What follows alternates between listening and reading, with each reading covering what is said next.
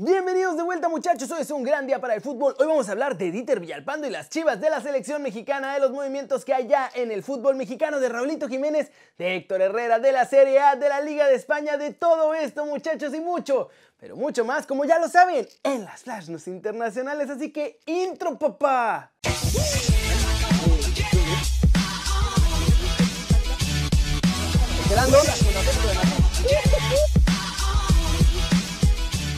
Arranquemos con las chivas y Dieter Villalpando porque a Mauri Vergara y Ricardo Peláez hicieron el anuncio de que lo echaban del rebaño. ¿Pero qué creen?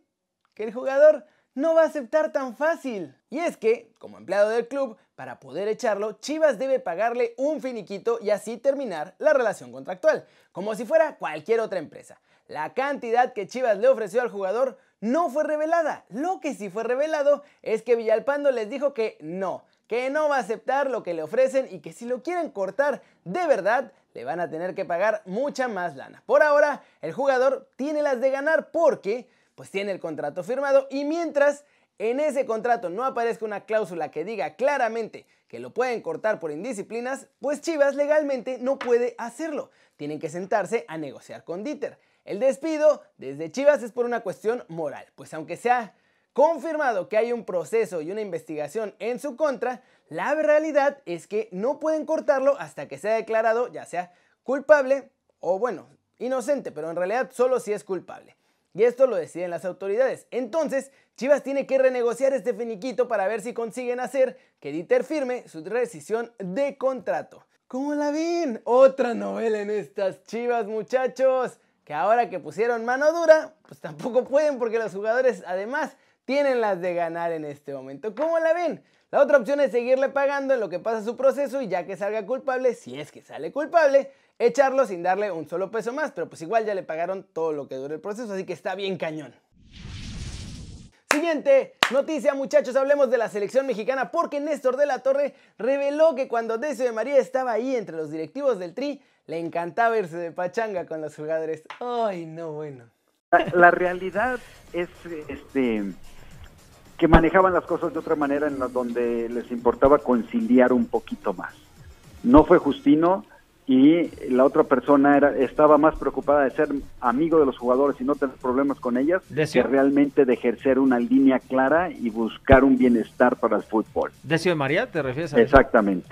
Y, ese fue, ¿no? Porque Justino en sus momentos ah, también difíciles tuve apoyo de él, en la realidad recibí apoyo de él pero luchar contra alguien que quería más bien ser su amigo y que de vez en cuando les gustaba hasta irse de, fiesta con ellos, que, que, realmente ejercer.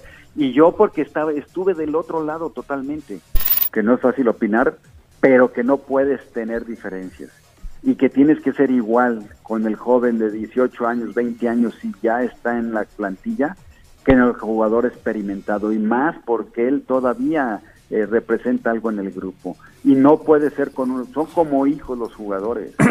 si le das permiso a uno, le tienes que dar permiso a todos.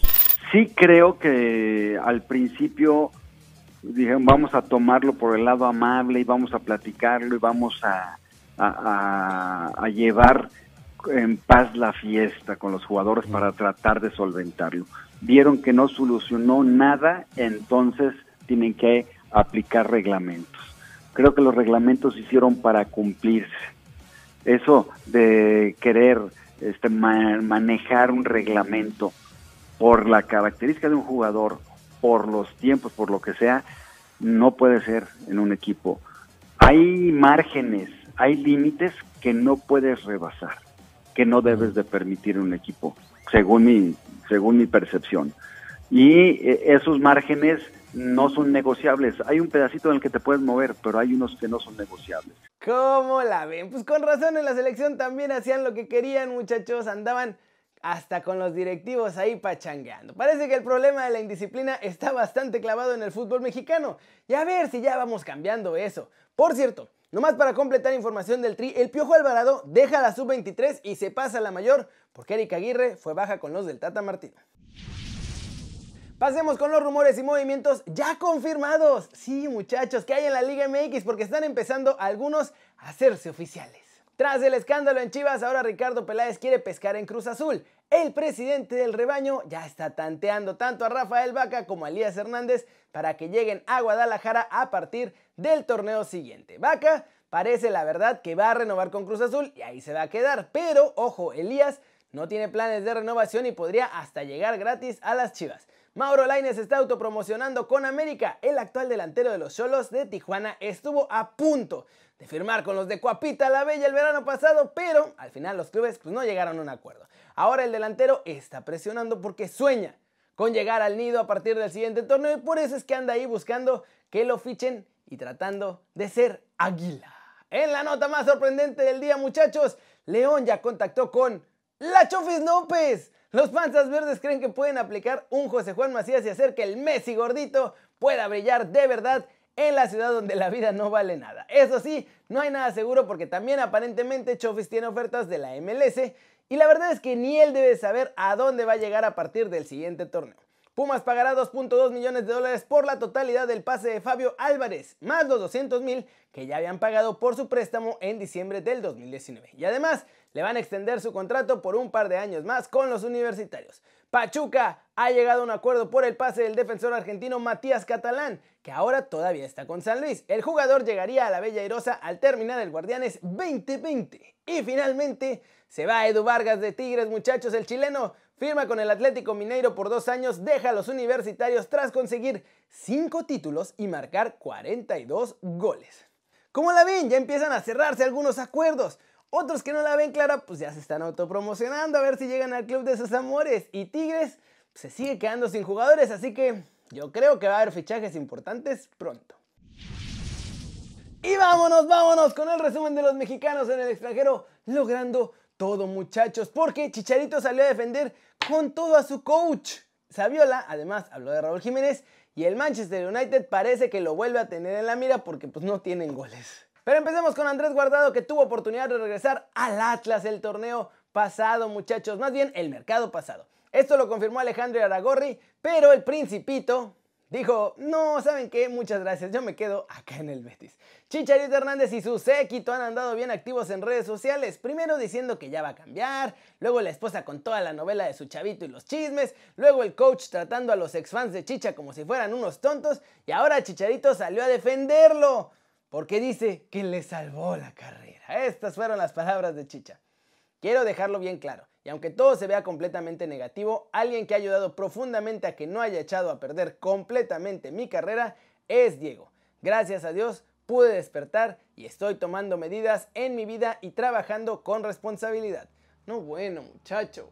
Mejoras goles, papi. Diego Reyes declaró la razón por la que piensa que no hay más mexicanos en el extranjero y esto fue lo que dijo. Al futbolista mexicano lo quieren vender muy caro, cuando la realidad es que ese no es el precio que valemos. El día que los directivos dejen de pensar en dinero y empiecen a pensar en el fútbol mexicano, va a crecer junto con la selección. Me gustaría que le dieran más oportunidades al joven mexicano porque hay talento, que no solo los utilicen cuando les convenga.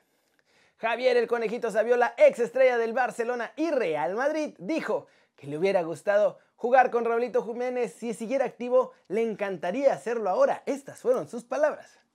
Raúl Jiménez es un jugador que a mí me gusta muchísimo. Si todavía jugara, me encantaría jugar con él en estos momentos. Es un jugador que va muy bien de cabeza, siempre está cerca del gol. A mí me encantan los delanteros como Raúl, que son delanteros completos y no solo delanteros oportunistas.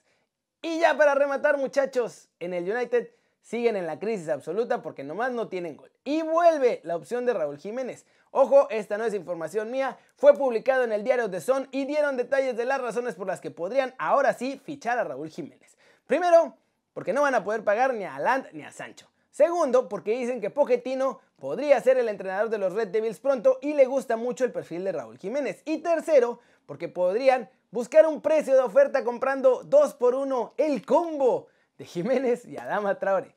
¿Cómo la ven? Ojo con lo del United. Porque si Cavani no llega a romperla, pues yo creo que sí van a terminar yendo al mercado por un delantero. Esto no significa para nada que ya van a fichar a Raúl Jiménez, pero si están desesperados de alguien que meta gol y Raulito es un hombre probado en la Premier League,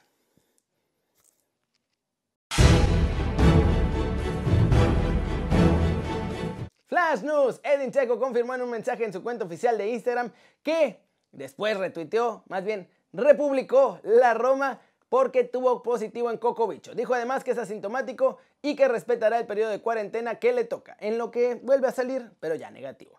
Jürgen Klopp expresó que el partido entre Liverpool y Manchester City no va a ser decisivo y evitó comparaciones con los anteriores en los que sí se definieron las ligas. Pero dice que el equipo de Pep Guardiola hace los partidos más difíciles que se pueden jugar en el mundo del fútbol.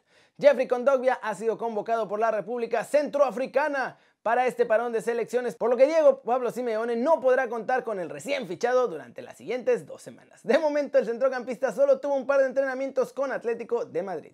Carlieto Ancelotti tiene buenas noticias para jugar contra el Manchester United y es que James Rodríguez está de regreso, totalmente disponible para el técnico italiano tras recuperarse a tiempo de un problema en las cánicas, muchachos. Marcos Durán a sus 23 años está sorprendiendo a Europa porque tiene una gran temporada en este arranque.